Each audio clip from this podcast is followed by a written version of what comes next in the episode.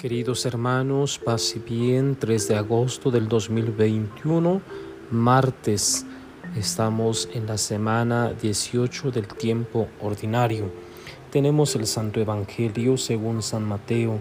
Dice así, en aquel tiempo, inmediatamente después de la multiplicación de los panes, Jesús hizo que sus discípulos subieran a la barca y se dirigieran a la otra orilla mientras él despedía a la gente. Después de despedirla, subió al monte a solas para orar. Llegada la noche, estaba él solo allí. Entre tanto, la barca iba ya muy lejos de la costa y las olas la sacudían, porque el viento era contrario. A la madrugada Jesús fue hacia ellos caminando sobre el agua. Los discípulos, al verlo andar sobre el agua, se espantaron y decían, es un fantasma, y daban gritos de terror. Pero Jesús les dijo enseguida, tranquilícense y no teman, soy yo. Entonces le dijo Pedro, Señor, si eres tú, mándame ir a ti caminando sobre el agua. Jesús le contestó, ven. Pedro bajó de la barca y comenzó a caminar sobre el agua hacia Jesús. Pero al sentir la fuerza del viento le entró miedo, comenzó a hundirse y gritó, Sálvame, Señor. Inmediatamente Jesús le tendió la mano, lo sostuvo y le dijo, Hombre de poca fe, ¿por qué dudaste? En cuanto subieron a la barca, el viento se calmó. Los que estaban en la barca se postraron ante Jesús diciendo, Verdaderamente tú eres el Hijo de Dios. Terminada la travesía llegaron a Genezaret. Apenas lo reconocieron los habitantes de aquel lugar, pregonaron la noticia por toda la región y le trajeron a todos los enfermos. Le pedían que los dejara tocar siquiera el borde de su manto, y cuantos lo tocaron quedaron curados. Palabra del Señor. Gloria a ti, Señor Jesús. Bien, queridos hermanos, continuamos el capítulo 14 de San Mateo. Ahora tenemos los versículos del 22 al 36. Como ven, tenemos un texto muy rico, muy hermoso, y que se encuentra inmediatamente después de la multiplicación de los panes. Escuchábamos ayer eh, cómo eh, sucede este acontecimiento y ya hablábamos un poco sobre lo que significó esta multiplicación. Ahora sí, San Mateo habla de multiplicación. Ayer yo les decía que no se hablaba de multiplicación refiriéndome al Evangelio de San Juan que escuchamos el domingo antepasado. Bien, Jesús se encuentra en el lago de Galilea, es evidente, y se suben a la barca, dice Jesús hizo que sus discípulos subieran a la barca y se dirigieran a la otra orilla, mientras él despedía a la gente.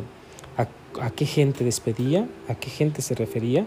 A la gente que comió del milagro, ¿sí? que comió del pan multiplicado, llamemos así. Despedía a la gente. Era tanta gente y él se detuvo a despedir a la gente. Un gesto muy interesante de cortesía de parte de Jesús.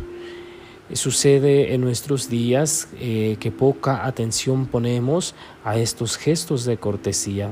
Recuerdo que el Papa Francisco cuando empezaba su pontificado hacía mucho hincapié en no olvidar nunca las palabras claves, llamaba él, pero son palabras de cortesía, con permiso, perdón, por favor, ¿sí?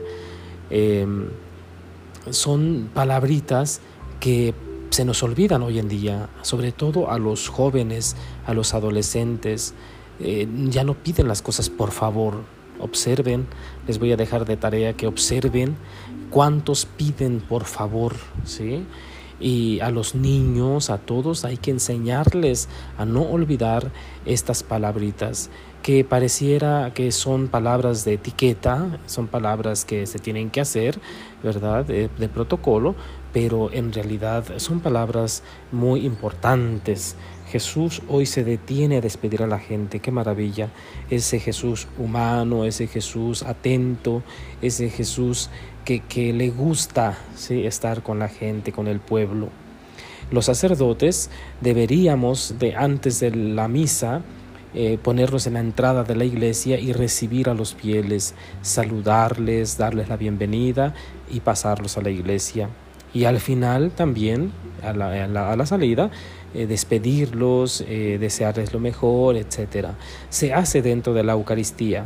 En, en, el rito ya propio de la Eucaristía se da la bienvenida ¿sí? y también se despide al pueblo de Dios pero de los gestos que ya les dije antes, eh, son gestos de cortesía, ¿sí? que podemos nosotros aprender hoy eso de Jesús. ¿no? Ah, muchas veces lo he querido hacer yo, esto de bienvenida, pero eh, al menos aquí en el país, en México, es tremendo. Eh, mucha gente, es muy complicado. ¿no?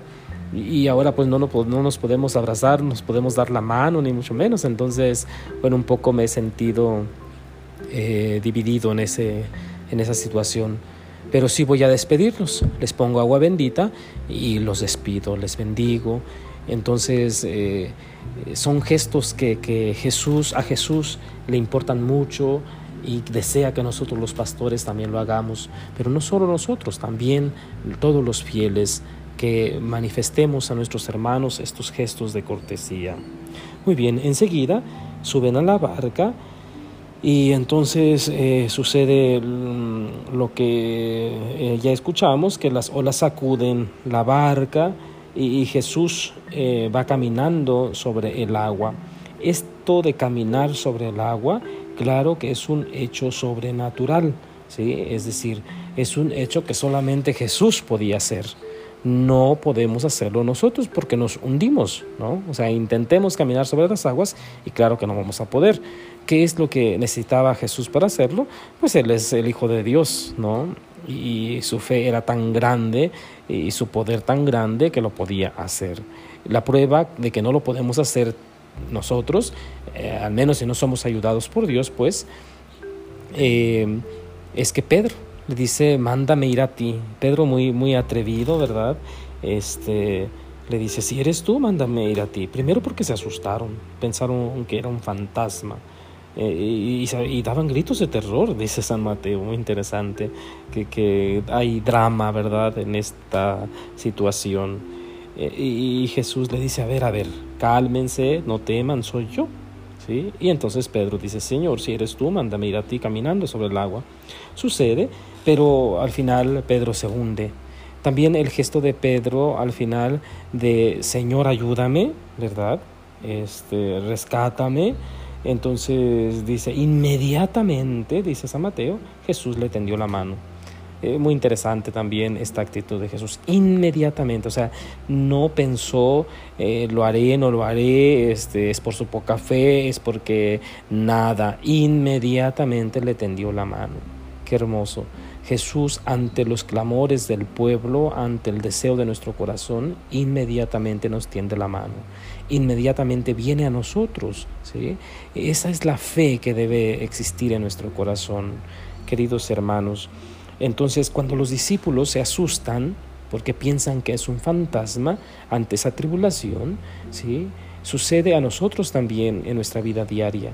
Cuando tenemos las agitaciones normales de la vida, eh, los problemas, eh, la enfermedad, las preocupaciones, eh, nos agitamos tanto, tanto, tanto que, que nos asusta. Todo lo que viene con ello nos asusta. Entonces, sería muy importante hoy preguntarnos qué nos asusta en esta vida y cuánto hemos sido capaces de acercarnos a Dios y de pedir su auxilio para que Él venga pues y nos ayude.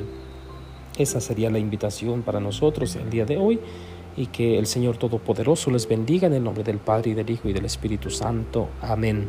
Paz y bien.